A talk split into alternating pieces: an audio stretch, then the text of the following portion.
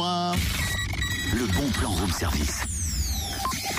C'est énorme Ah, bien, bien, bien. Ce matin, on parle de la passion de l'Ovalie.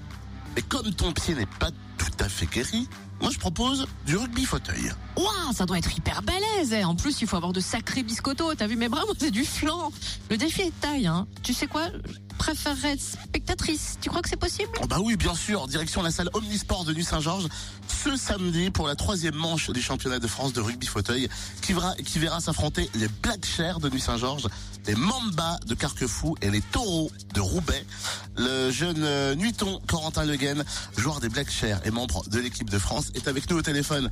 Salut Corentin Bonjour. Qu'est-ce que le rugby fauteuil en quelques mots Corentin Donc le rugby fauteuil c'est euh, un sport. euh, donc tout d'abord c'est un sport de fauteuil comme euh, comme c'est comme c'est dit dans, dans le nom, qui se joue à 4 contre 4 sur un terrain de basket avec une balle de volley et qui ressemble beaucoup au football américain. C'est le seul sport, euh, le seul handisport du coup accessible aux tétraplégiques qui peuvent pousser un fauteuil manuel.